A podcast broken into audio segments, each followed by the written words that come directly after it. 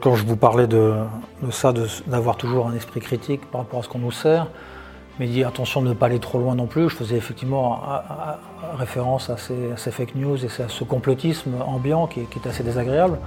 Mais c'est vrai que vous avez raison de souligner que parfois il y a, des petits complots ou il y a des manipulations. Alors la DGSE en général, elle, répugne à, manipuler, à mentir.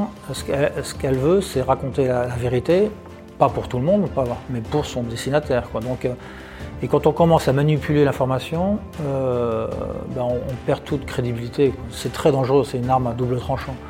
Bienvenue dans Défense Zone, le podcast qui traite des questions de défense et de sécurité. Cette semaine, nous vous proposons un deuxième entretien avec Olivier Mass, alias Beryl 614 et ex-agent clandestin de la DGSE. Cet ancien des services secrets français est déjà passé dans le quatrième épisode de notre podcast, épisode qui vous a beaucoup plu à en croire vos nombreux retours, et quelques années ayant passé l'actualité géopolitique étant actuellement très riche, nous avons décidé d'enregistrer un nouvel entretien. N'oubliez pas de vous abonner au podcast et au magazine papier en vous rendant sur le site internet défense-zone.com. Nous souhaitons bonne écoute. Donc nous sommes de retour avec Olivier Mass, alias Beryl 614, euh, chez vous ici, quelque part le sud-ouest, sud-est, sud de France. Euh, trois ans après notre épisode euh, qui était un des tout premiers du podcast d'ailleurs, c'était le numéro 4. Euh, donc je ne vais, pas, vous demander de vous représenter. J'invite les gens à, écouter cet épisode qui a très bien marché d'ailleurs. Euh, par contre, qu'est-ce qui s'est passé depuis? Euh, Depuis, c'était le moment où vous venez de sortir votre premier livre, hein, il me semble. Vous êtes en train de préparer le deuxième. Est-ce que vous pouvez nous parler un petit peu des, changements et de votre actualité depuis cette période-là? Oui, alors donc si, quand on s'est vu, je venais de sortir le premier, eh le deuxième est sorti. Hein. J'étais un autre et vous ne le saviez pas. Il a très bien marché aussi. Il y a une édition poche.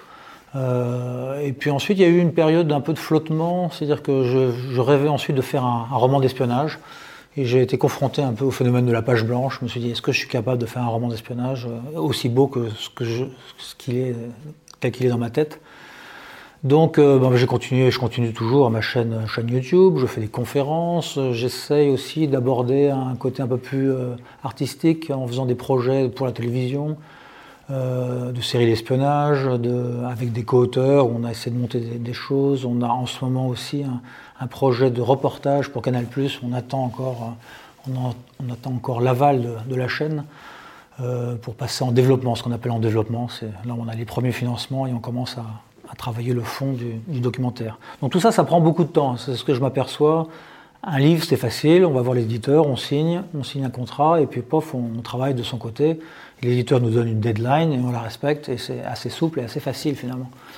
Euh, c'est ce qui est arrivé aussi pour mon dernier livre, le troisième, euh, Mission Espion, aux éditions Marabout, qui est un livre-jeu.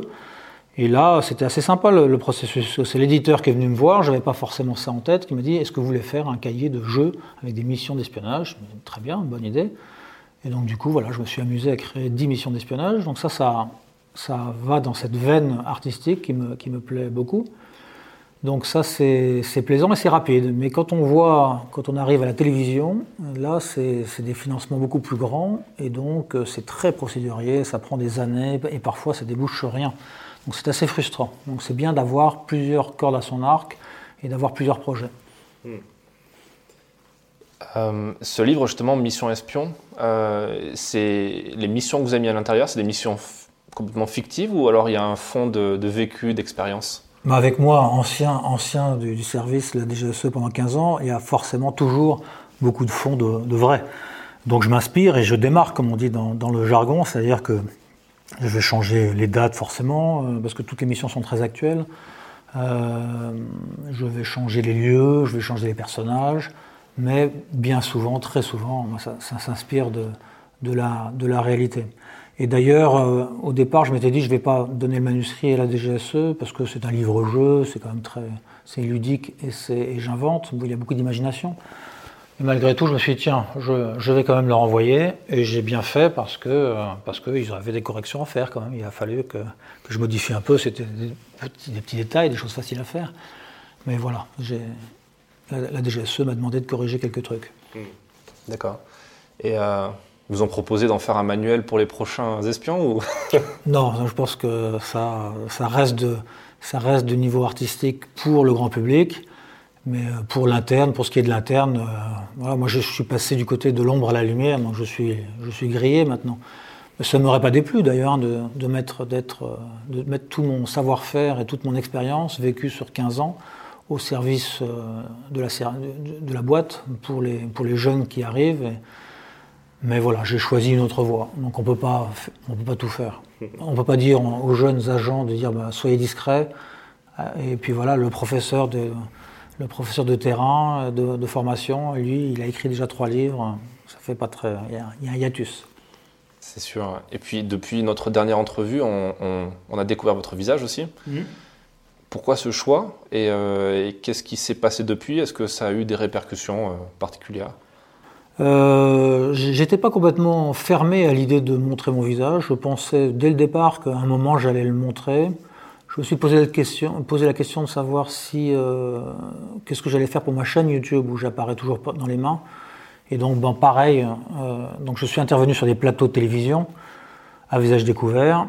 Et puis, et puis là, je me suis dit, tiens, allez, je fais pareil pour la chaîne YouTube. il y a quelques abonnés qui se sont dit, ah non, c'est dommage, parce que c'était, ça, ça collait bien avec le mystère de savoir qui était ce, ce Beryl 114 dont on voyait mains. Bon, en tout cas, c'est comme ça, le choix est fait. Et euh, quelles sont les conséquences? Ben, Ça fait que ma, ma sécurité est, est, un peu battue en brèche en, par, en, partie. Donc maintenant, ma dernière sécurité, c'est mon, mon, nom qui n'est pas mon, mon, vrai nom. Hein, pour essayer de ne pas forcément me retrouver facilement, ou que ça, que ça doit déclencher un travail de celui qui voudrait me retrouver. Euh, ensuite, le service euh, l'a pas forcément vécu d'un bon oeil. En tout cas, ma première partie de carrière, elle était clandestine. Hein. donc, euh, j'ai rencontré des gens sous une fausse identité, sous un faux métier. Et ces gens-là vont peut-être me voir à la télévision, ils vont, comprendre ce qui s'est passé. Mais c'était quand même des opérations il y, a, il, y a, il y a 20 ans maintenant, pratiquement. Donc je pense qu'il y a prescription. Et puis voilà, le service aurait peut-être préféré que je n'apparaisse pas en visage découvert, mais voilà, c'est fait, c'est mon choix. Hmm. Vous, étiez un peu le, seul, non Dans tous les, les, auteurs euh, qui, qui, qui, ont eu un passage à DGSE ou Service Action, qui ont fait des livres, euh, la plupart se sont montrés, euh, ont montré leur visage, j'ai l'impression. Oui, c'est vrai, c'est vrai.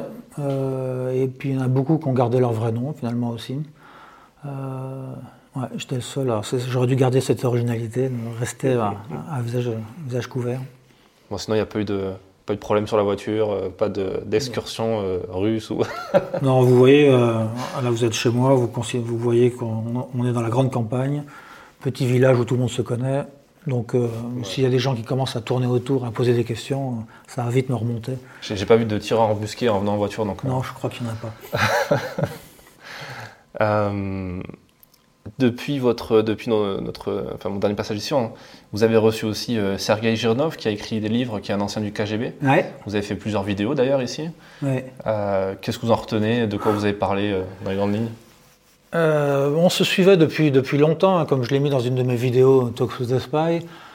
Donc il fallait qu'on se rencontre à un moment ou à un autre, parce qu'on on est passé aussi, on a une même carrière médiatique, lui beaucoup plus brillante en tout cas parce qu'il était à LCI régulièrement, puis BFM TV maintenant, alors que moi je suis loin de Paris, donc je ne rentre pas dans ce, dans ce phénomène médiatique, je me tiens un petit peu à distance. Mais donc euh, voilà, on avait écrit nos livres en même temps, on avait fait une première émission sur France 2, euh, envoyé spécial, euh, où on, apparaissait sur la même émission. Donc ben, à un moment, je lui ai dit, tiens, voilà, Sergueï, Olivier, il euh, faudrait qu'on se voit et qu'on se fasse une vidéo, une vidéo YouTube sur ma chaîne. Et puis il a dit oui tout de suite, en disant ah bah oui, effectivement, lui aussi me suivait. Hein. Euh, et donc on s'est rencontrés. C'était euh, bon, en plus il est, il est, facile, il a un contact très facile, il a beaucoup, beaucoup d'humour, il est chaleureux, il est très sympathique. Et, et donc on s'est retrouvés avec, c'était très très sympa. On a beaucoup parlé. Et puis on a des références qui sont communes. Quoi. Évidemment, il y a des gens qui se disent est-ce que c'est un vrai agent euh, KGB euh, Moi, ça m'apparaît que oui, bien sûr que ça l'est. On, sent dans, nos échanges qu'il est passé par ce prisme-là de la formation d'un service de renseignement. Ça m'amène sur une question que, que, pas mal de gens se posent aussi, c'est que on voit de plus en plus, voire peut-être que c'est un effet euh, amplificateur des médias qui fait ça, mais on, a l'impression qu'il y a beaucoup d'anciens du service, beaucoup même sans aller jusqu'au service secret, mais juste des anciens militaires qui vont sur les plateaux télé, qui donnent leur avis, etc. Il y a aussi beaucoup de gens qui s'inventent des vies, qui n'ont parfois pas mis un seul uniforme de leur vie, mais qui se montrent en tant que, que militaires. Je pense à certains qui ont, qui ont fait un peu le, cinéma en partant, soi-disant en Ukraine, en revenant, etc. Certains médias sont tombés aussi dans le panneau. Euh, qu'est-ce que vous en pensez et, est-ce que vous auriez des conseils à donner pour justement détecter un, imposteur ou, peut-être des, signaux faibles qui montrent que la personne est peut-être euh, pas forcément celle qu'elle dit qu'elle est? Il faut faire son travail de journaliste. Hein, déjà. Et normalement, un journaliste, quand il fait bien son travail, il tombe pas dans le panneau. Alors, je ne sais pas, je vois pas à qui vous faisiez référence en particulier et quels sont les médias qui sont trompés. Mais je vois, me concernant, moi, les gens ont fait très rapidement. Ce qui, a rassuré les journalistes euh, tout venant, euh, c'est qu'au début, c'est Intelligence Online qui avait fait une petite brève me concernant. Et Intelligence Online, ils sont connus pour être bien renseignés, puis avoir des contacts au sein de la DGSE. Donc euh, c'est quand même facile d'essayer d'avoir des sources, et puis il y a des journalistes qui, ont des sources, des contacts euh, au sein de la DGSE, donc euh, la question est facile. Vous connaissez un tel, vous l'avez vu, donc il faut trouver quelqu'un quelqu'un qui s'invente un, parcours de force spéciale, ben, il faut essayer d'avoir des contacts au sein des forces spéciales, et comme c'est un petit monde, on se reconnaît, donc en général on dit oh non je ne le connais pas, si personne ne connaît, on va se dire tiens c'est quand même, ça commence à être un peu louche cette affaire. Donc c'est ça déjà, les, un premier contact avec des gens qui connaissent euh, la réalité des choses et qui peuvent dire si, si l'homme est un ou la femme est un imposteur ou non. Hmm. D'accord. Ça c'est la base. Bien sûr. Mais pour quelqu'un qui n'a pas forcément des... Euh, ah ouais, ces contacts-là. Euh, et qui regarde à la télé, le, spectateur basique, on va dire, qui, qui, ne connaît même pas forcément d'ailleurs le jargon militaire ou qui pourrait parce que c'est vrai qu'on connaît un peu le jargon militaire, l'histoire militaire, on se rend vite compte que la personne dit n'importe quoi. Si elle dit qu'elle est partie avec les forces spéciales américaines alors mm. qu'elle était, euh, je sais pas, troupe de marine, euh, ça peut paraître un peu bizarre. Bah là, c'est plus compliqué évidemment, mais je pense qu'il faut toujours garder son esprit critique. Mais alors après, si on développe un esprit critique à fond, on croit en rien. Et donc, moi, il y a toujours encore des gens qui me découvrent et qui me disent Mais ce, type euh, raconte n'importe quoi, c'est pas un vrai ancien agent de la DGSE. Donc, bah, il faut, malgré tout, c'est ça, garder son esprit critique, toujours se poser la question en permanence, mais si c'était faux, et, jamais prendre pour argent comptant ce qu'on nous donne euh, dans un média, dans, une vidéo ou dans un podcast. Déjà, rien que cette posture de, questionnement, elle est très saine et très salutaire. C'est vrai que vous l'avez signalé, enfin vous l'avez souligné, le fait que quand on doute trop, après on croit plus trop, ça me fait penser à quelque chose de plus large que les questions militaires, tout ce qui va être théorie du complot. Mmh, aujourd'hui, c'est clairement sur le devant de la scène. Euh, et on, se rend compte que même de grands médias vont soit faire venir des invités qui, vont véhiculer certaines théories du complot. Certaines théories du complot se révèlent être euh, vraies par moments aussi. Pourquoi pas, surtout quand on a, on a eu, été comme vous dans les, dans les coulisses un petit peu et que, et que vous voyez aussi le avant, pendant, après. Et que vous vous rendez compte que euh, peut-être certaines missions, euh, il y a aussi des missions de désinformation, de, de propagande active. Euh, l'armée française s'était fait épingler en Afrique avec des faux comptes Facebook pour essayer de faire un peu de propagande, euh, comme les Russes, hein, comme les autres. Comment on... quel, quel, regard vous portez sur ça justement? Oui, toujours un esprit critique sur les choses. Mais moi, quand, je, quand, je, vous parlais de, de ça, d'avoir toujours un esprit critique par rapport à ce qu'on nous sert, mais dit attention de ne pas aller trop loin non plus. Je faisais effectivement référence à ces, fake news et à ce complotisme ambiant qui, est assez désagréable. Mais c'est vrai que vous avez raison de souligner que parfois il y a, des petits complots ou il y a des manipulations. Alors la DGSE en général, elle, répugne à, manipuler, à mentir. Ce qu'elle veut, c'est raconter la, vérité, pas pour tout le monde, mais pour son destinataire. Donc euh, et quand on commence à manipuler l'information, euh, ben on, perd toute crédibilité. C'est très dangereux, c'est une arme à double tranchant. Euh, la CIA, pourtant, l'a fait, à plusieurs reprises. Pour la guerre du Golfe, elle a, inventé des, fausses, informations. Moi, quand je suis arrivé à la DGSE, on venait de récupérer le, dossier Powell, hein, de ce secrétaire d'État américain, ancien général en chef des armées américaines, qui présentait devant l'ONU euh, des fausses preuves mis bout à bout par les services américains. Et le service, la DGSE à l'époque, avait produit un document qui avait été très utile pour, pour la paire euh, Chirac-Villepin. on, disait non, c'est du flan, là c'est faux, ça on ne sait pas, mais ça, ça c'est inventé de toutes pièces, ça c'est complètement faux, etc. Donc une très belle critique de, l'argumentation américaine. Et là, évidemment, ben, quand, on, quand on est complotiste, là c'était vraiment un gros effort de manipulation internationale, euh, à, portée, euh, à portée internationale et monté de toutes pièces par un service de renseignement. Donc oui, effectivement, parfois, le complot existe. Et puis là, dans ce cas-là, la DGSE a un discours de vérité, entre guillemets, parce que ça vient aussi en opposition avec le renseignement américain. Un peu comme quelque chose de très récent, quand, le renseignement militaire a, a, sorti les vidéos des, euh, des, des, militaires de Wagner en train d'enterrer des corps en Afrique. Pour montrer, vous voyez bien que c'est pas l'armée française qui a tué ces, Maliens, c'est des, des, des gens de Wagner. On a un drone qui a filmé ça en direct et on sort les images au bon moment. Mais on peut se demander si on déroule un peu la, la on peut se dire euh, il y a des choses qu'on sortira jamais parce que ça pourrait euh, mettre en avant des choses qu'il ne faut pas montrer ou qui viendraient euh, accuser justement l'armée française. Oui, moi je, vois en tout cas dans les interviews qu'il a données d'une façon assez rare, mais le directeur général de la DGSE, l'actuel, M. Bernard Rémier, bah, il, est, il, est, il, a cette posture-là, il a ça, c'est-à-dire euh, il veut pas commander l'actualité, même si on est critiqué, même si euh, on va dire tiens la DGSE aurait fait ça, aurait fait ci. Bah, parfois il, laisse il préfère euh, faire œuvre de silence, on ne commande pas et on dit rien et donc bah, on, laisse, on laisse dire et faire des choses et tant pis. Et donc on peut pas non plus en permanence réagir aux réseaux sociaux, aux soupçons de complotisme parce qu'on n'arrêterait pas, parce qu'évidemment ça c'est un, puissant fond c'est le rythme des réseaux sociaux, donc ça va extrêmement vite. Si la DGSE commence à se perdre là-dedans, il euh, vaut mieux qu'elle évite et qu'elle se tienne à l'écart. La dernière fois qu'on s'était vu, on avait parlé un petit peu de, du fait de comment on gère euh, ben, le, savoir qu'on a et la position qu'on a à titre personnel. Est-ce qu'on se sent patriote tout le temps? Est-ce que quand on voit des choses qui ne nous plaisent pas, est-ce qu'on ben, on bosse toujours pour le service comme, comme si de rien n'était?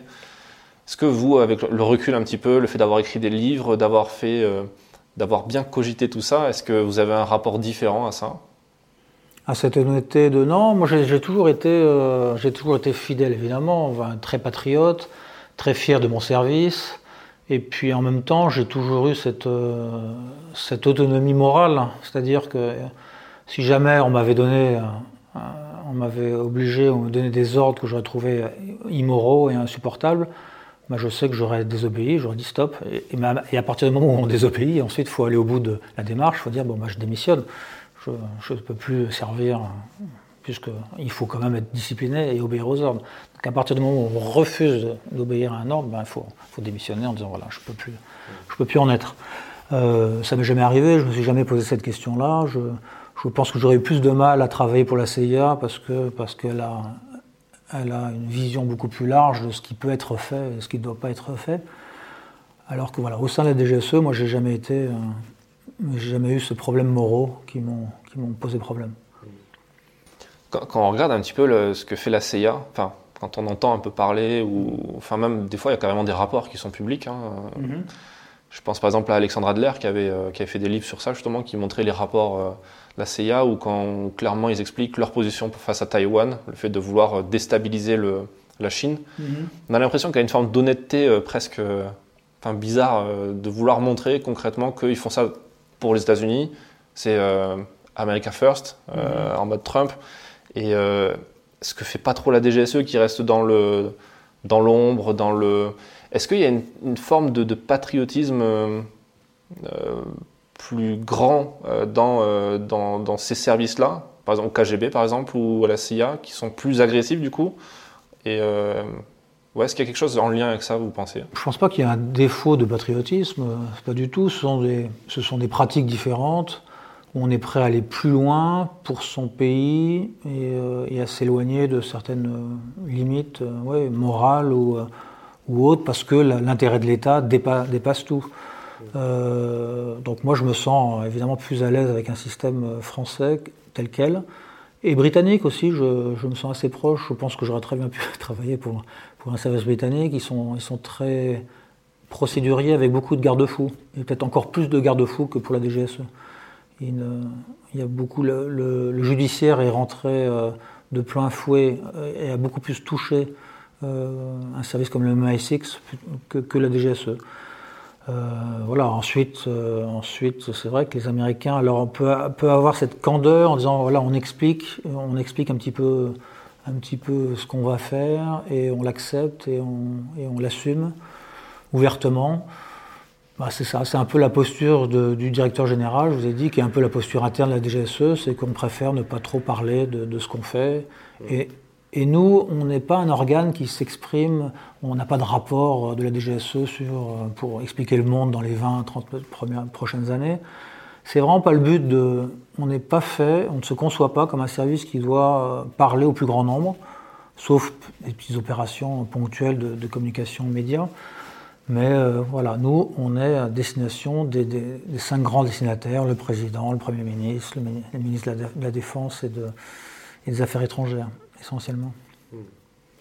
En parlant des différents services en France, est-ce qu'il vous est arrivé de, ça je ne vous l'avais pas demandé la dernière fois, de, travailler avec des gens de la DGSI, du service de, renseignement intérieur?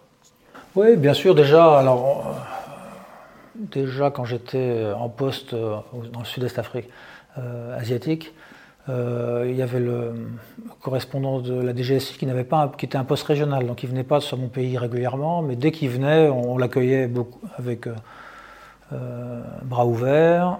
Il avait ses dossiers spécifiques qu'il voyait avec le service local, mais il y avait d'autres dossiers qu'on gérait à trois, et donc il y avait portes ouvertes. Donc moi j'ai toujours été très ouvert à ça, et je trouvais que les services français, euh, les deux plus grands services de renseignement intérieur-extérieur, devaient travailler main dans la main.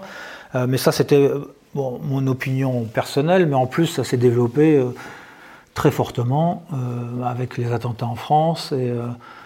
Et, là, on a, il y a une volonté très forte au plus haut niveau de, de, faire en sorte que ces deux services travaillent main dans la main, qu'il y ait de plus en plus de confiance entre ces deux services. Et ça, on y est arrivé notamment en, en prenant des gens de la DGSE, en allant les faire travailler à la DGSI, et inversement, des gens de la DGSI à la DGSE. Et ces gens de la DGSI, quand ils venaient chez nous, eh ben, ils avaient accès à, toutes les bases de données. Ils, avaient pas, ils constataient, ils pouvaient faire des requêtes en disant tiens, qu'est-ce qu'elle a fait? Donc, il y avait porte ouverte, et donc, donc rien ne leur a été caché. Et ça, et ça c'est magnifique pour la confiance. Et, ça a beaucoup contribué à ce que ça fluidifie les échanges entre ces deux services. D'accord. Euh, revenons un petit peu sur, euh, sur la partie euh, euh, visibilité du service. la DGSE a jamais vraiment eu trop de mal à recruter, j'ai l'impression, surtout depuis le Bureau des légendes, qui commence à être déjà assez ancienne comme série. et on voit de plus en plus aujourd'hui d'anciens du service, d'anciens aussi du service action, qui écrivent des livres, qui sont édités. Il y a des boîtes d'édition qui, commencent à bien capitaliser aussi sur, le, sur, sur ces thématiques-là. Euh, c'est quoi votre avis sur ça? Ah, je ne veux pas non plus complètement critiquer puisque j'ai fait pareil. Donc, euh, mais disons après, c'est ça. Je, comprends le service, un service comme la DGSE. Si, tout le monde, tous les anciens se mettent à, écrire, à écrire, ça, risque de déraper à un moment ou à un autre et qu'il y ait des erreurs et des, problèmes. Donc, euh, je pense qu'il faut que ça reste, il faut que ça reste un épiphénomène. Euh, bon, et puis au bout d'un moment, le succès, euh, le succès de ces livres va, devrait normalement descendre, puisque, puisque maintenant, il y a eu déjà plusieurs publications, donc il n'y a plus ce, côté sexy du, du renouveau. Il y a encore un témoignage, un, énième témoignage d'un ancien de DGSE ou un ancien du service action. Euh, donc, donc déjà, ça devrait se lisser naturellement. Après, il y a un vrai, oui, il y a un vrai souci, il y a un vrai souci, mais il y a aussi une manière de gérer euh, ces publications, de le faire d'une manière honnête, euh, comme ce que j'ai choisi de le faire. C'est-à-dire qu'à chaque fois, je publie, je, donne, je confie à la DGSE le, manuscrit avant publication pour qu'on puisse faire les modifications que le service souhaite, apporter. Donc moi, c'est ce que j'ai fait. Et, euh, je constate, en, en discutant avec des gens en interne des GSE, que par certains livres qui viennent de sortir, ils n'ont pas fait ce, travail-là, et donc il n'y a pas eu de. Et donc du coup, le service coince, et je ne serais pas étonné qu'il y ait un ou deux écrivains en herbe qui, euh, qui soient un peu poursuivis, qui des. pour justement envoyer un signal en disant attention, publiez d'accord, mais ne faites pas n'importe comment. Ouais, bien sûr. C'est vrai qu'il a, pas que pour la DGSE d'ailleurs. Hein. je, sais qu'il y a certains services de communication des armées qui ont, qui ont jamais été consultés, euh, voire qui ont dit non pour certaines choses mm. et qui les, les livres sont quand même passés. Et il y a des procédures en cours. Hein. Euh, est-ce que vous, vous, remarquez, euh, vous qui êtes au contact de votre, votre audience avec la, chaîne YouTube, ça qui est bien aussi avec, euh, quand, on est, quand, on est, dans le système YouTube, c'est qu'on voit directement les retours des gens. C'est très agréable ça. Est-ce qu'il y a une sorte de... YouTube ou Instagram d'ailleurs. Ouais. J'ai développé pas mal Instagram et il y a un peu plus de dialogue. Mais... Est-ce que vous sentez une effervescence qui, qui, reste là justement, malgré le fait que ça fait un petit moment que vous êtes là, ça fait un moment qu'il y a de la nouveauté il y a, enfin... L'effervescence des débuts est peut-être un peu moins présente, mais enfin, il y a toujours des abonnés hardcore qui ont suivi depuis, depuis le début et qui, eux, sont, sont toujours très dithyrambiques. Et, et, ça, je les vois, ils sont toujours présents. Il y a à peu près en, 24-48 heures 10 000 vues, et ça, c'est les gens qui ont activé les notifications et qui, qui en manquent pas une et qui, qui aiment beaucoup et, et qui réagissent très rapidement. Il y a beaucoup de dialogue. Donc ça, c'est toujours là, c'est toujours en place. Euh, voilà, j'ai oublié de ce que je voulais dire.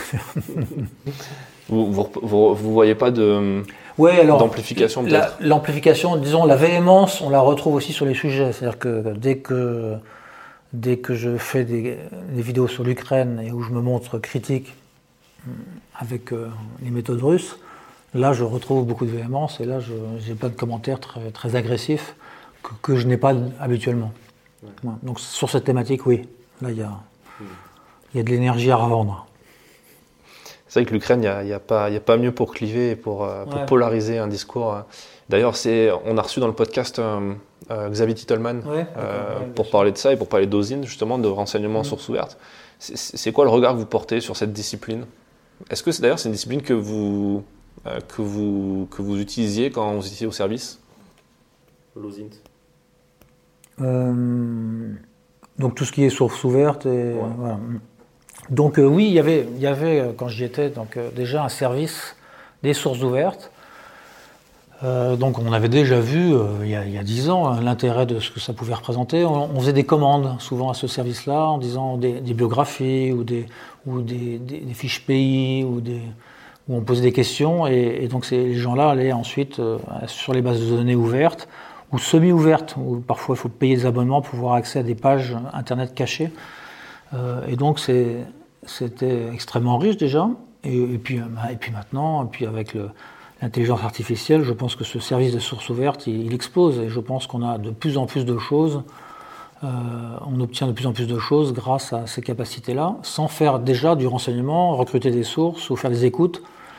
Donc c'est très utile, à mon avis, souvent quand on prend un dossier de, rien, déjà on, fait un passage aux int approfondi, puis on voit ensuite les manques et les trous, et c'est là où on va diriger le renseignement, c'est là où il y a des vides, et c'est les vides qu'il va falloir combler par du vrai renseignement.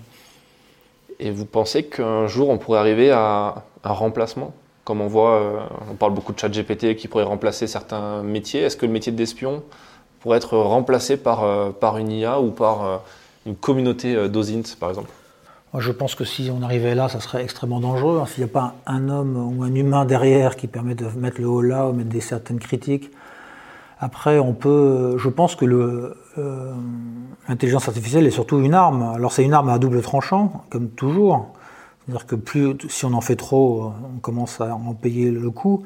Mais ça va être euh, c'est extrêmement puissant cette, euh, ces, techniques-là quand on a des grosses bases de données. Et, un service comme la DGSE, c'est un service qui a des, bases de données immenses. Donc si on arrive à mettre de l'intelligence artificielle là-dessus, il y a extrêmement, il y a énormément, par exemple, de faire du ciblage pour pouvoir savoir qui, qui était important dans un pays, qui reçoit tous les coups de fil, qui euh, on fait passer une intelligence artificielle là-dessus, je pense qu'on peut gagner énormément de temps pour faire du ciblage en disant bon voilà, allez, les 10 personnes qui comptent euh, en Côte d'Ivoire par exemple, ben, c'est ceux-là.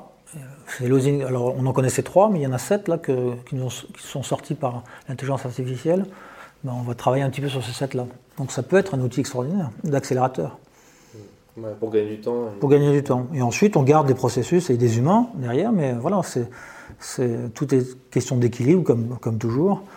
Mais je pense que c'est un outil qu'il faut surtout utiliser. Je suis sûr que la DGSE l'utilise déjà pas mal. C'est vrai qu'on en discutait avec, euh, avec Xavier Titelman sur le fait que euh, au début de la guerre, enfin début de l'invasion euh, russe en Ukraine en février 2022, beaucoup de gens ont commencé à critiquer les services de renseignement, notamment du renseignement militaire, en disant comment c'est possible de ne pas voir ça, mhm. alors que pas mal de communautés avaient commencé à documenter pas mal de choses, quoi, avec des images satellites qui sont achetables par n'importe qui. Mhm. Est-ce que. Euh, quel regard vous portez sur ça, sur le fait de. Est-ce que, selon vous, hein, toujours, euh, c'est pas forcément. C'est votre avis à vous, mm-hmm.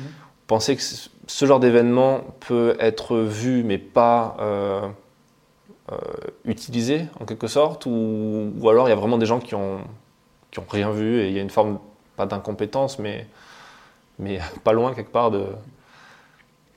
Non, mais je pense que les renseignements américains, on les avait aussi. C'est-à-dire que nous aussi, enfin, et la DRM, euh, elle aussi, elle a, plein de capteurs différents, des analyses images, la DGSE aussi, on avait, on avait sans doute euh, les mêmes observations que les Américains, mais c'est vrai qu'à partir des mêmes informations, on se dit, bon, là les troupes sont là, l'invasion est prête, mais malgré tout, ben, on, faisait une analyse différente en disant euh, Poutine, malgré tout raisonnable, il a tout à perdre dans cette affaire, il ne va pas se lancer dans, l'opération. Et puis ensuite, euh, bah, les, Russes avaient quand même bien fait les choses dans ce domaine-là, c'est-à-dire qu'il y avait très peu de renseignements qui avaient été donnés, euh, et donc les, les commandes unités jusqu'au plus bas échelon, et, même assez haut aussi, ne, savaient pas que, que, le lendemain, ils allaient même si tout était prêt pour le faire. Donc du coup, quand on intercepte les gens, quand on les écoute, euh, bah, eux-mêmes, en doute, ne sont pas sûrs qu'une invasion va avoir lieu. Et donc c'est peut-être ce qui explique le petit décalage entre ce qu'on observe, ce qu'en ont dit les Américains et ce qu'en ont dit les, services français.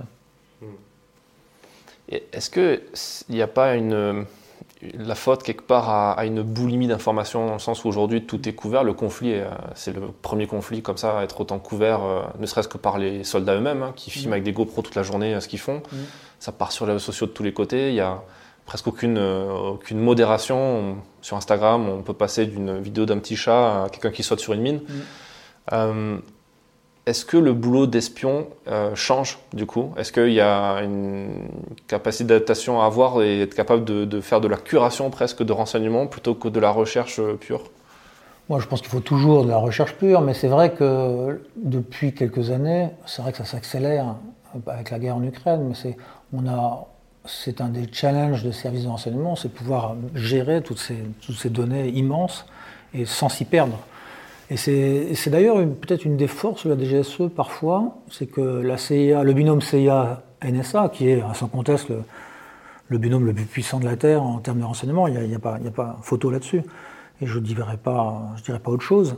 Mais Parfois, ces services-là ont tellement à gérer de, quantité de, choses, et en étant plus petits, comme la DGSE, en étant moins performants peut-être, mais on perd, on est moins, on est moins perdu dans cette, dans cette gestion de ces, de ces données, et on peut être, garder sa capacité d'analyse qui est importante. C'est vrai qu'il faut pouvoir garder de la distance, essayer de ne pas se faire complètement phagocyter par, par, par, ces millions et ces millions de, données pour pouvoir garder la, vision de l'essentiel. Mmh. C'est vrai que ça donne le vertige quand même. Quand on voit avec Wikileaks à l'époque ou avec Snowden, tout ce, qui avait, tout ce qui était sorti, mais qui était pour le coup vraiment caché. Quand on voit aujourd'hui ce qui est disponible, mm. euh, c'est incroyable.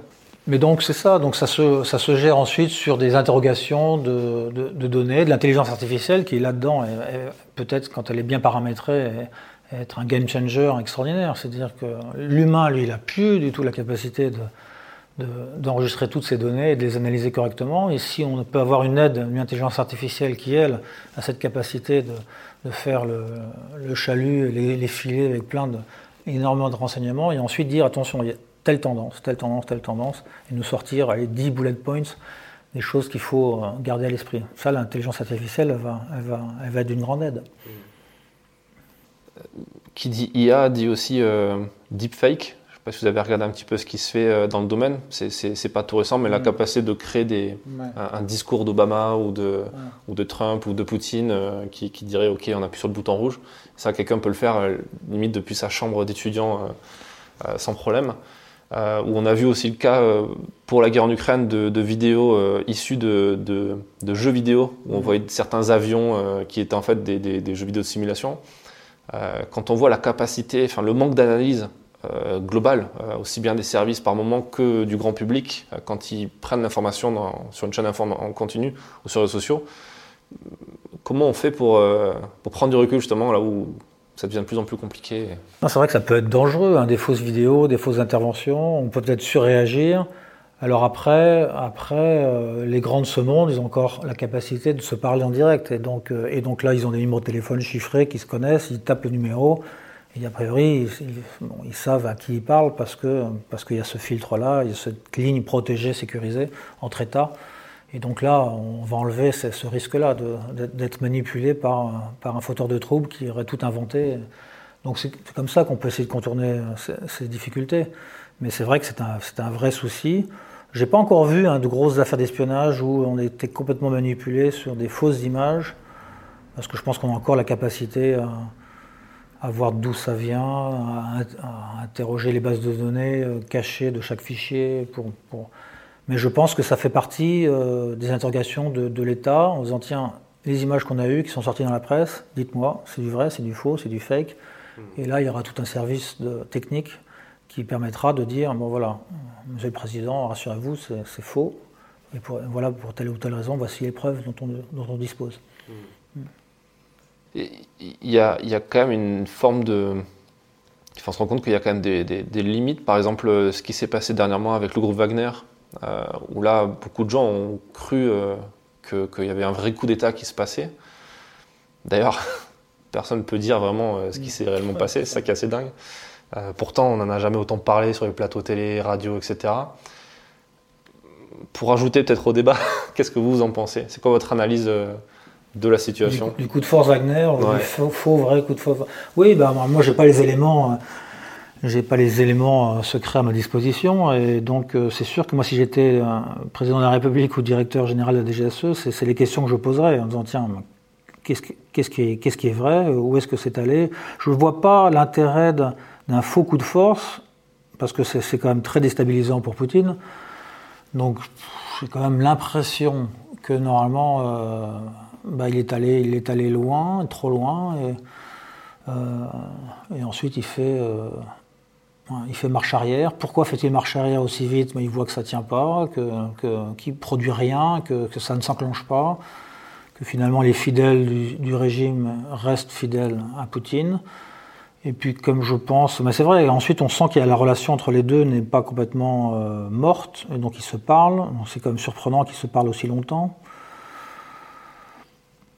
On pourrait imaginer aussi, alors là je, je, par- je parle en, même temps que, et je réfléchis en même temps que je parle, mais un, un coup manigancé entre les deux en disant tiens, on va voir qui sont les traîtres, euh, fais ton coup et on verra ceux qui me soutiennent ou non, et puis comme ça on, on aura une liste de gens dont il faudra que je me débarrasse.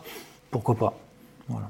C'est assez étonnant quand même de, quand on entend le, discours qu'il a donné juste après, euh, où il explique clairement, euh, c'est peut-être ça le plus choquant, que, que Poutine, Ouais. quand, quand Poutine explique clairement que, euh, que, que Wagner était financé à 100% par la Russie, c'est quand même une forme d'aveu en temps réel devant tout le monde que Ah oui, euh, ouais. tout ce qui s'est passé en Afrique, du coup, était imputé à la Russie. Bon, ben là, ça surprend qui? Tout le monde le sait, que Wagner, c'est la Russie. Ouais, mais il Bon. l'a jamais. euh, Non, il l'a jamais dit. et au contraire, il a toujours dit l'inverse. Il a Oui, toujours dit, euh, c'est pas nous. Ouais. Mais c'est-à-dire, c'est allé, allé tellement loin qu'ensuite, euh, il s'en fout de, de, son, de ce qu'il raconte, parce que... Mais quel intérêt? Pardon? Quel intérêt? Quel intérêt de dire que c'est 100% Mais Ouais. c'est pour décrédibiliser euh, euh, le chef de Wagner en disant euh, il, mord la main qui lui donne à manger. Donc il, il n'a pas c'est une faute contre l'honneur total alors qu'on lui a tout donné, on lui donne tout, il vient. sa force, il la tient de l'État et son financement, il la tient de l'État. Il peut pas se re- voilà, il peut pas se retourner contre celui qui lui donne à manger. Donc l'intérêt, c'était simplement aussi de convaincre la population, de dire voilà, attention, c'est un méchant, c'est un mauvais, il, a, il est allé trop loin, et donc il faut le punir. c'est comme ça que je vois les choses en tout cas. hein. Ouais. C'est intéressant, euh, c'est intéressant d'avoir une analyse supplémentaire. Euh, le, le- le- Wagner, ça a remis euh, sur le devant de la scène euh, tout ce qui est société privée, et pas que société privée militaire armée, mais aussi tout ce qui touche au renseignement. Euh, quel regard vous portez vous sur, euh, sur, sur ça? Est-ce qu'il y a une quand, quand vous étiez en service et, euh, aujourd'hui, est-ce qu'il y a une évolution dans ce domaine? Est-ce qu'il y a plus de privés qui se sont lancés? Est-ce que alors je parle pas forcément des, détec- des dé- des détec- je vais y arriver, des détectives privés, mais plus des sociétés qui vont faire du renseignement économique ou, des fiches de mission, un peu comme vous feriez sur certains pays, États, etc., à fournir à des, à des, des CEO de grosses boîtes pour préparer des, des fusions, des acquisitions, ce genre de choses. Est-ce que c'est euh, euh, est-ce que c'est quelque chose qui se fait euh, de plus en plus ou pas? Oui, c'est- évident que ça se fait de plus en plus. Il y a eu un business, il y a un business du renseignement qui s'est fait en France quand j'y étais au début, donc euh, deux- 2000, euh, ouais, 2005, il a commencé à se développer en 2005, bon, il y avait Blackwater, etc. Et puis maintenant, maintenant Wagner qui sont les, deux, les deux grosses entités, mais ensuite il y a plein de petits groupes euh, ou des, et même des micro-entrepreneurs hein, qui sont des anciens des services et qui, se, et qui essaient de se faire une place au soleil euh, par les, réseaux sociaux et puis aller voir des, des, entreprises de plus en plus petites, euh, des entreprises, des PME, pour leur proposer euh, les outils de, proches d'un service de renseignement et des capacités. Donc ça, et puis cette euh, intelligence artificielle, tout ça, ça donne des outils euh, qui sont à la main de, bah, gens qui savent les utiliser et qui vont prendre la vague au bon moment et qui vont se dire tiens, ça, se développe, ça va se développer, ça se développe à une vitesse euh, incroyable. Et donc ceux qui se forment à ces outils peuvent ensuite proposer des services qui peuvent trouver clients et preneurs assez facilement. C'est quand même sacrément euh, challengeant pour, euh, pour une institution comme, euh, comme l'armée, non De voir autant de, de facilité, euh, ou en tout cas en apparence, parce qu'après, une fois que quelqu'un se lance dans l'entrepreneuriat, il se rend vite compte, au bout d'un an ou deux, quand il vient à payer la CFE en général, que c'est pas si simple que ça l'entrepreneuriat en France. Mais euh, en termes de recrutement et de fidélisation des, des- des troupes, quand on voit le nombre de, de- de- de militaires qui, qui vont faire 5 ans au premier PMA et qui ensuite vont se lancer comme dans des boîtes privées ou, ou ce genre de choses, on a beaucoup parlé dans le podcast, on a- il y en a qui ont, qui ont parlé de leur expérience euh, professionnelle. Euh, comment vous le percevez? Est-ce que vous avez échangé peut-être avec des gens euh, du service depuis sur ces questions-là? Non, j'ai pas vu. euh, J'essaye à chaque fois. hein, c'est un peu une ligne de conduite de, de- de couper les ponts, de pas re- revoir mes anciens camarades. De, je veux pas apparaître euh, vis-à-vis du service comme quelqu'un qui, euh, a des réseaux à l'intérieur, à en interne. Donc, euh, et puis je veux pas mettre euh, en porte-à-faux des, des gens que j'apprécie, que je connais, pour leur reposer des questions. Ils savent que j'interviens parfois dans les médias, que j'ai ma chaîne. Donc j'ai pas à leur poser des questions, à les mettre dans l'embarras. Donc du coup, j'ai peu de, de capteurs sur ce qui se fait maintenant ou, ou- ou pas. quoi. Où il n'y a pas des gens qui, vous, qui prennent contact avec vous euh, et qui vont vous dire voilà, j'envisage de partir, est-ce que tu as des conseils ou ce genre de choses? Ah bah, ça a plein, ouais. Ouais. Ouais, j'ai j'ai plein d'abonnés qui me demandent. Il y en a un dernier qui, qui voulait que je le parraine pour être, pour être recruté par DGSE. Voilà, donc. euh, Ah, je pensais plus pour Ouais. quitter le, le- le service. Ah oui, pour, oui, il y a ça aussi. Alors qu'ils sont, ils sont pas en activité actuellement, mais, mais c'est clair que euh, il- peut y avoir et il y a, il, y a des problèmes de fidélisation. euh, Je pense plus dans, dans la direction technique de la DGSE, où là il y a des compétences qui se vendent très cher ailleurs et dans le civil. Le renseignement humain euh, aussi, pourquoi pas, mais euh, je pense pas que. ah, Après, le garde-fou, c'est ce qu'on fait au, sein de la DGSE, c'est- passionnant. Donc, euh, donc je pense qu'on peut y rester et on a envie d'y rester quand on, quand, on, quand on a goûté la soupe. Alors peut-être que dans le domaine technique, alors qu'on peut le vendre plus facilement à l'étranger, et le travail technique est peut-être moins excitant, plus, il ressemble peut-être plus à ce qu'on fait par ailleurs dans, le privé, et donc du coup peut-être que dans ce domaine-là, il y a plus de, pertes en ligne avec, euh, des gens qui décident d'aller travailler ailleurs. Ça, c'est- possible. Et c'est pour ça que pour ces gens-là et pour les garder, il y a des contrats ad hoc qui fait qu'on sort des grilles classiques de fonctionnaires pour pouvoir payer plus cher et pour pouvoir les attirer plus longtemps. Donc le risque existe, mais j'espère qu'on a, certaines parades aussi pour essayer de garder nos meilleurs éléments. Ouais. Euh, vous parlez de renseignements euh, euh, de, de- auprès des sociétés, enfin de, de- de- dans le domaine économique. On parle beaucoup d'intelligence économique. C'est, pareil, il y a une sorte de hype autour de ça. Je ne sais pas si vous avez lu ou vu l'histoire de, Frédéric Pierucci, euh, de Alstom, le numéro 2 d'Alstom, qui était passé sur Thinkerview, qui, qui ensuite s'est parti assez viral, qui a écrit un livre sur, euh, sur justement le fait que les États-Unis ont, ont cette loi de, de- d'extra ah, je vais jamais y arriver.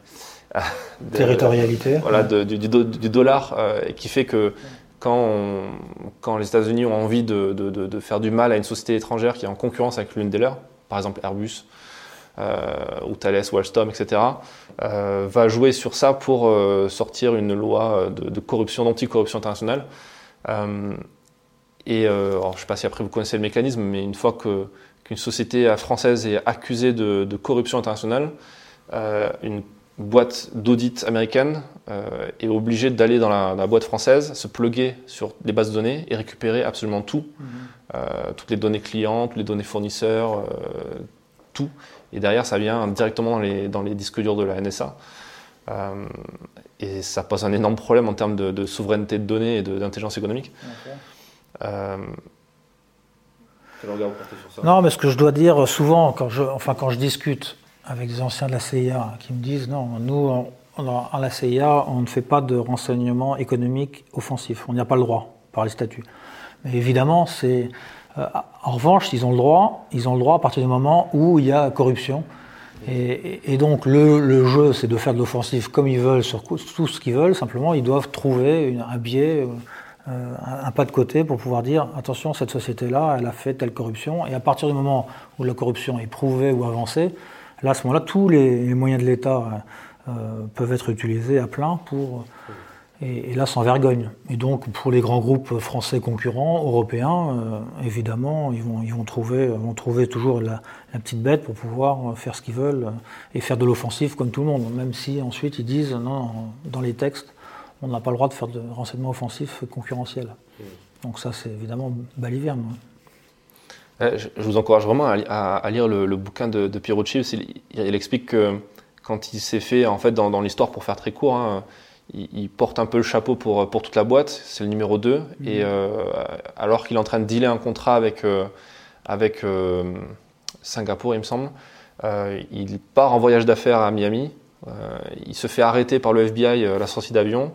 Il est jeté dans une, dans une cellule où, au bout de 24 ans, on lui explique qu'il est mis en examen et que, mais depuis plusieurs années, et qu'il n'était pas au courant parce que s'il était au courant, il serait jamais venu euh, se faire arrêter aux États-Unis parce qu'on peut pas l'extrader en France. Euh, et à ce moment-là, on lui propose d'être une top. Et on- il apprend après que d'autres vont devenir des tops euh, et que à la fin de leur journée de boulot chez Alstom ou ailleurs, ils ont un micro toute la journée et ils sont débriefés par un mec du FBI avant de rentrer chez eux pour récupérer les informations. Ce qui est assez incroyable. Et, euh, Ça me donne envie effectivement de lire ce livre. ah ouais, carrément, je, je vous conseille.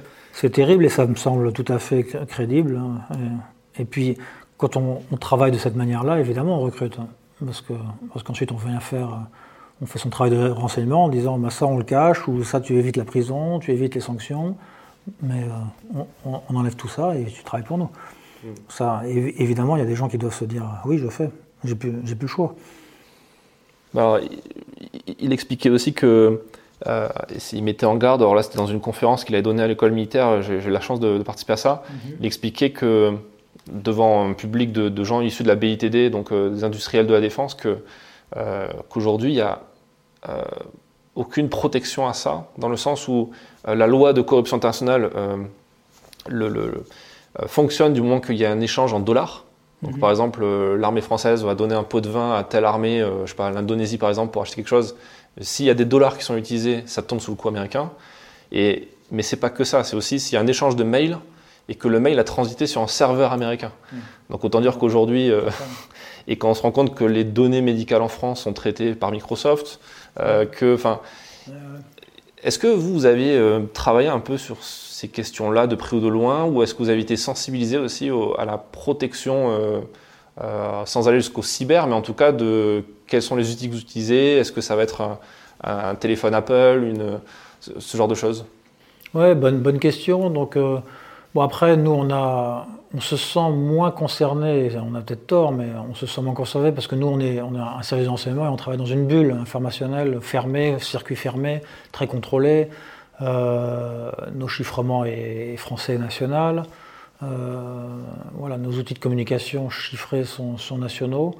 Alors évidemment, il y, a, il y, a, quand même une base informatique qui est quand même Microsoft, mais, mais contrôlée jusqu'à je ne sais pas jusqu'à quel point. Donc, euh, de toute façon, c'est toujours un souci, il faut toujours être critique vis-à-vis de ça. Mais ensuite, sur les, oui, sur les matériels, non. C'est-à-dire, euh, prenez pas Apple ou prenez pas tel réseau social, réseaux sociaux, etc. On n'est pas forcément sensibilisé en détail. Peut-être aussi parce qu'on ne veut pas trop mettre en avant les capacités ou nos faiblesses. Et même pour les agents en interne, on ne va pas trop le mettre en avant. Tout ça reste assez nébuleux, même en interne. Ça reste caché. Donc c'est euh, voilà, il y a après il y a des renseignements, il faut savoir ce qu'on doit rester, ce qui doit rester caché et ce qui euh, et ce qui n'a pas, ce qui n'est pas grave si, si, par exemple un service de renseignement l'apprend et qui se perd dans ces détails. Euh, le renseignement il se périme très vite, donc donc parfois il y a des choses qu'on peut accepter qu'elles deviennent qu'elles deviennent connues d'un partenaire concurrent. Euh, sur, dans l'année qui vient parce que parce que c'est pas grave, parce que ça va se périmer très vite. Et donc, euh, et le secret, il est ailleurs. Il est dans la confidence de ce que la source a donné en, vocal à, son officier traitant. Ensuite, le rapport, il est fait sur, euh, sur une machine française avec un chiffrement français et transmis dans une boucle française et donc contrôlé. Donc, voilà, c'est mais c'est compliqué hein, tout ça. Et on ne sait pas, on sait pas juste si notre système est 100% sûr. Donc on se dit à chaque fois, est-ce qu'on n'est pas. Nous, on, intercepte des, des, pays euh, qui ont un bon niveau technique et on leur casse leurs chiffres.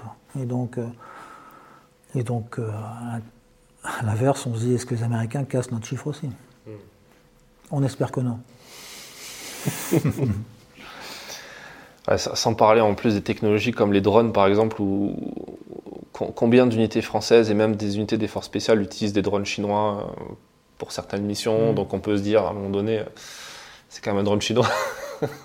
oui, c'est ça. Mais ensuite, quand c'est une opération de guerre, euh, le renseignement, il se périme encore plus vite que du renseignement de stratégique euh, type DGSE. Donc c'est du renseignement tactique. Tant que le drone, il envoie son image sans que ça soit flouté ou intercepter, enfin l'image qu'on reçoit, elle nous est utile à l'instant T. C'est pour, tiens, c'est là, il y a une section qui est juste derrière, on, va passer à droite, on va la surprendre, et l'image, elle est utilisée immédiatement. Donc je pense que c'est moins dangereux en ce moment. Les drones chinois dans, le cadre d'un emploi tactique.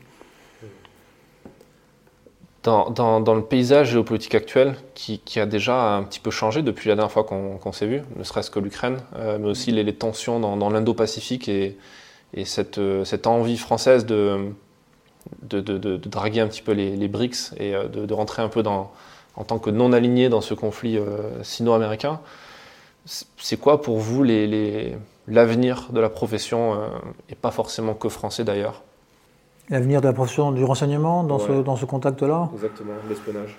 Bah, c'est-à-dire que plus, euh, plus on a un monde conflictuel, euh, plus on a des soucis, plus on a besoin, et un monde flou, un monde, un monde où on est surpris, ou un monde où ça va vite, plus on a besoin d'être éclairé. Et donc un bon moyen pour le, responsable politique d'être et le dirigeant, le décideur, euh, ben, un bon moyen de s'éclairer, c'est d'avoir des services de renseignement performants. Donc, et on le voit avec les lois de programmation militaire, depuis que je suis rentré à DGSE au début des années 2000, on est toujours en progression de nos budgets en permanence.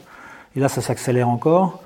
Donc ça prouve que, ça prouve que, bah, que le service travaille bien, puisqu'il doit fournir un, résultat qui, qui, est jugé intéressant et performant et euh, pertinent, et qu'on en veut toujours plus. Et donc euh, bah, ce, ce, monde instable tel qu'il est, euh, eh ben, il, implique euh, ben, un développement des, services de renseignement et de ses capacités. C'est une bonne chose, je ne sais pas, enfin, c'est comme ça. Et ensuite, plus on donne les moyens à un service de renseignement, plus aussi il faut se parler, comme on est une démocratie, il faut se, faut, faut se poser la question de ses limites et des barrières qu'il faut, faut, y mettre. Et ça, voilà, c'est un, c'est au niveau de la représentation familiale, la représentation de la représentation nationale, politique, de, de, mettre les barrières qu'il faut et, de se poser les questions au niveau du, peuple et de savoir où est-ce qu'on met les limites ou non. C'est vrai que le, budget a, augmenté, enfin sacrément augmenté, y compris pour le renseignement. Est-ce que vous pensez qu'on peut aller vers une évolution des missions ou euh, euh, une évolution euh, vraiment importante Ou est-ce que ça sera juste une, dans la continuité par rapport à ce qu'on vient de dire sur l'IA ou, le Web 3, ce genre de choses? Non, je pense que je pense que fondamentalement le travail du renseignement, il est toujours un peu le même, même quand on regarde sur les siècles passés, les techniques, les renseignements tels que les Britanniques l'ont l'ont appris au monde libre dans une guerre mondiale, le BCRA, la, la CIA, qui, toutes ces techniques-là de base, telles qu'elles ont été formulées à ce moment-là, elles ont toujours cours, il y a toujours des principes de base immuables qui fonctionnent. Ensuite, c'est les outils qui évoluent et qui donnent une capacité bien plus supérieure, bien plus rapide. Ce qui fait qu'à la DGSE, à la différence des affaires étrangères, par exemple, où un diplomate, il va faire deux pays, euh, coup sur coup, et ensuite il revient à Paris trois ans. Nous, euh, à la DGSE, on ne fait jamais ça. on fait un pays, on revient à, Paris, on fait un pays, on revient à Paris. tous les trois ans, on revient à la centrale. Et une des raisons pour ça, c'est que ça évolue tellement vite, les capacités, les outils techniques sont, tellement euh, différents au, bout de trois ans que c'est très important de revenir à la centrale pour se ressembloter et se dire, bon, comment est-ce qu'on travaille maintenant? Euh, Quand on va me poser une question quand je serai à l'étranger, qu'est-ce que ça implique? Qu'est-ce que ça veut dire? Quels sont mes outils? euh, là où est-ce que je suis attendu? Donc tout ça, ça va très très vite et, il, faut, il faut revenir à la centrale pour se faire, pour qu'on nous inculque les nouvelles pratiques. Est-ce que le, on parlait d'intelligence économique, euh, on voit clairement que les tensions sont de plus en plus fortes en termes de guerre économique. Euh, je pense par exemple à ce qui se passe au Moyen-Orient avec l'Arabie Saoudite, l'Iran qui est en train de rebattre un peu aussi les cartes au niveau géopolitique. Euh, et toutes ces interdépendances économiques, ces énormes flux qu'il y a euh, monétaires, euh, et je ne parle même pas de crypto, c'est quoi la place d'un service de renseignement là-dedans? C'est vers plus de spécialité sur la partie économique ou, pas forcément? Non, mais c'est très important et c'est là où il n'y a pas de coopération internationale. Il ne peut pas y avoir de coopération internationale, même avec un allié extrêmement proche, le plus proche qu'on ait, ce sont les Allemands en termes de renseignement. Mais sur le domaine économique, évidemment que c'est une concurrence entre États. Euh, aussi même est forte. Donc du coup, euh, eh bien, en renseignement économique, c'est euh, un, un monde d'égoïsme sacré et où, chaque État travaille pour sa pomme et pour ses entreprises. Après, c'est compliqué aussi à définir qu'est-ce qui est français, qu'est-ce qui est une entreprise française, puisqu'il y a des, il y a des, cadres qui, sont, qui viennent de tous les pays. Il y, a, un siège social qui peut être euh, à l'extérieur de la France. Enfin, toute cette, cette côté de ces questions de nationalité d'une entreprise, d'une grande entreprise, c'est extrêmement difficile à voir. Mais, mais voilà, donc euh, plus il y a de la concurrence, plus je suis convaincu que les services et un service de renseignement comme la France, comme la DGSE, doivent être impliqués. Euh, dans les limites du droit, etc. Mais, en tout cas, plus, plus, euh, plus c'est compliqué, plus il y a de la concurrence, plus dans, les batteries, dans, euh, les, ressources naturelles qui sont, extrêmement comptées et, qui, vont être de plus en plus comptées, il y aura, une concurrence forte et, là, il faudra être présent pour, travailler pour les intérêts de son État. Est-ce que la France n'est pas un peu en retard par rapport à ça? Je pense par exemple à l'exemple le plus, enfin celui, en tout cas qui est public, c'est euh, le cas de, des, cimenteries Lafargue euh, en... C'est Lafarge ou Lafargue d'ailleurs? Lafarge, euh, ouais. qui, ont été complètement lâchés par, par la DGSE parce qu'ils récupéraient du renseignement via l'État islamique en Syrie. Et, et quand les gens ont découvert, quand la communauté internationale a découvert que ben, c'était vraiment un peu bizarre euh, qu'une boîte française euh, paye des pots de vin à l'État islamique pour pouvoir passer des checkpoints et faire son business. Euh, et après qu'on a découvert c'était DGSE qui était pas derrière ça, mais en tout cas qui en profité pour récupérer du renseignement. Et une fois que la boîte est passée devant le tribunal, euh, elle a été complètement lâchée. après, l'affaire Lafarge, elle elle est, compliquée, elle est euh, tordue. Il y a plein de choses qui sont dites et qui sont fausses, et donc euh, plein de manipulations. Il y a une défense qui s'est judiciarisée, donc la défense, celui qui se défend, il peut, peut dire n'importe quoi pour se défendre. Enfin, il, il, essaie de minimiser les années de prison. Donc, moi, j'ai pas, ça m'étonnerait que que Lafarge a euh, été missionné euh, pour, par la DGSE pour avoir du renseignement en disant tiens on va payer euh, on va payer l'État islamique des checkpoints, facilités pour qu'on soit toujours présent sur zone et, obtenir du renseignement. Sans être missionné, juste le simple fait qu'ils aient collaboré et que du coup il y a eu un peu un effacement de. Alors ça s'est peut-être fait ponctuellement en disant tiens Lafarge il a des accès en Syrie et Syrie sous contrôle de l'État islamique donc évidemment ils ont du renseignement qui peut intéresser donc il le transmet. Et donc du coup, du coup ça sert peut-être de, garantie pour, le, pour le, la personne qui, était là en train de prendre des décisions. Il disait, bah non, moi je donne du renseignement euh, à la DGSE, donc je continue euh, à payer l'État islamique, c'est utile pour mon pays. Mais euh, je ne pense pas que ça soit au, terme, au sein de la DGSE, la question soit posée comme ça. C'est cette personne-là au sein de la Forge qui se, qui se défend en disant, je donne du renseignement, je suis utile à mon pays.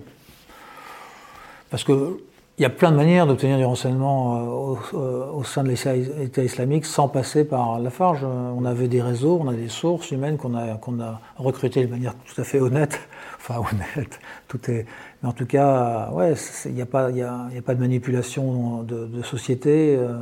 et donc, avait-on besoin de ce renseignement? Non, je ne pense pas, pas, pas, pas d'une manière vitale. On avait plein de capteurs humains déjà et techniques ce qui est bien qu'on pouvait très bien se passer du renseignement fourni par la Farge. Donc ça, c'était pas utile d'aller loin et de donner de l'argent et des moyens financiers à une entreprise, enfin un terroriste qui ensuite euh, nous envoie, nous envoie ses, ses suicide bombers, c'est évidemment un très mauvais calcul. Et je ne pense pas que ça a été le calcul de la DGSE. Ok. en tout cas, ça a fait quand même pas mal de débat et, ah ça a posé la, question de est-ce qu'on collabore avec la DGSE ou pas quand on est une entreprise euh, à l'étranger. Enfin, Parce qu'ils se sont sentis euh, lâchés, les autres vont se sentir lâchés avec cette affaire Lafarge. Je sais pas, j'aimerais. j'aimerais euh, de toute façon, faut toujours, quand on coopère avec un service de renseignement, il faut toujours garder euh, une limite, toujours se poser la question est-ce, qu'on est-ce que je vais être suivi Est-ce que je vais. Si jamais ça tourne mal, qu'est-ce qui va se passer pour moi? De, toute façon, même moi, ancien de la DGSE, je dis que celui qui collabore, attention, quand ça tourne mal, qu'est-ce qui se passe? Donc il n'y a jamais de garantie là-dessus. Après. Euh, du coup, mieux il vaut mieux partir du principe que ça se passera mal et que. Bah, en, tout, cas, c'est pas. J'espère que c'est pas le calcul qui est fait. C'est sûrement pas le calcul que les Anglo-Saxons vont faire parce qu'eux, ils collaborent beaucoup avec, avec leur service de renseignement. Donc, ce serait dommage que, que les entreprises françaises et les cadres français ne coopèrent pas avec la DGSE quand ils ont du renseignement à transmettre. Mais je crois que ça se passe plutôt bien et donc euh, je pense pas qu'il y ait cette crainte-là d'être lâché en pleine race campagne. Espérons-le. Euh, c'est quoi le prochain livre? Ouais, bonne question. Donc ça sera, donc ça sera un livre peut-être de conseils, de formation que je publierai peut-être à compte d'auteur pour, pour à destination des entreprises, des cadres dirigeants, pour que je couplerai avec peut-être une formation en ligne qui serait validée par le compte professionnel de formation. Donc ça, ça sera peut-être le prochain. Et puis, puis toujours ce fameux roman qu'il va falloir que je m'y mette. Super. Ben, merci pour ce, deuxième épisode du coup. Peut-être un troisième dans, dans trois ans. merci beaucoup. Et puis, euh, et puis on vous retrouve donc sur la chaîne YouTube euh, euh Talks with the Spy. Et, euh, et puis en librairie avec tous ces livres dont on mettra les références en description et dans l'article de cet épisode. Merci beaucoup. Merci à moi. Merci d'avoir écouté cet épisode jusqu'à la fin. S'il vous a plu et que vous voulez soutenir notre travail, abonnez-vous à notre magazine en vous rendant sur le site défense-zone.com. A très vite pour un prochain épisode du podcast.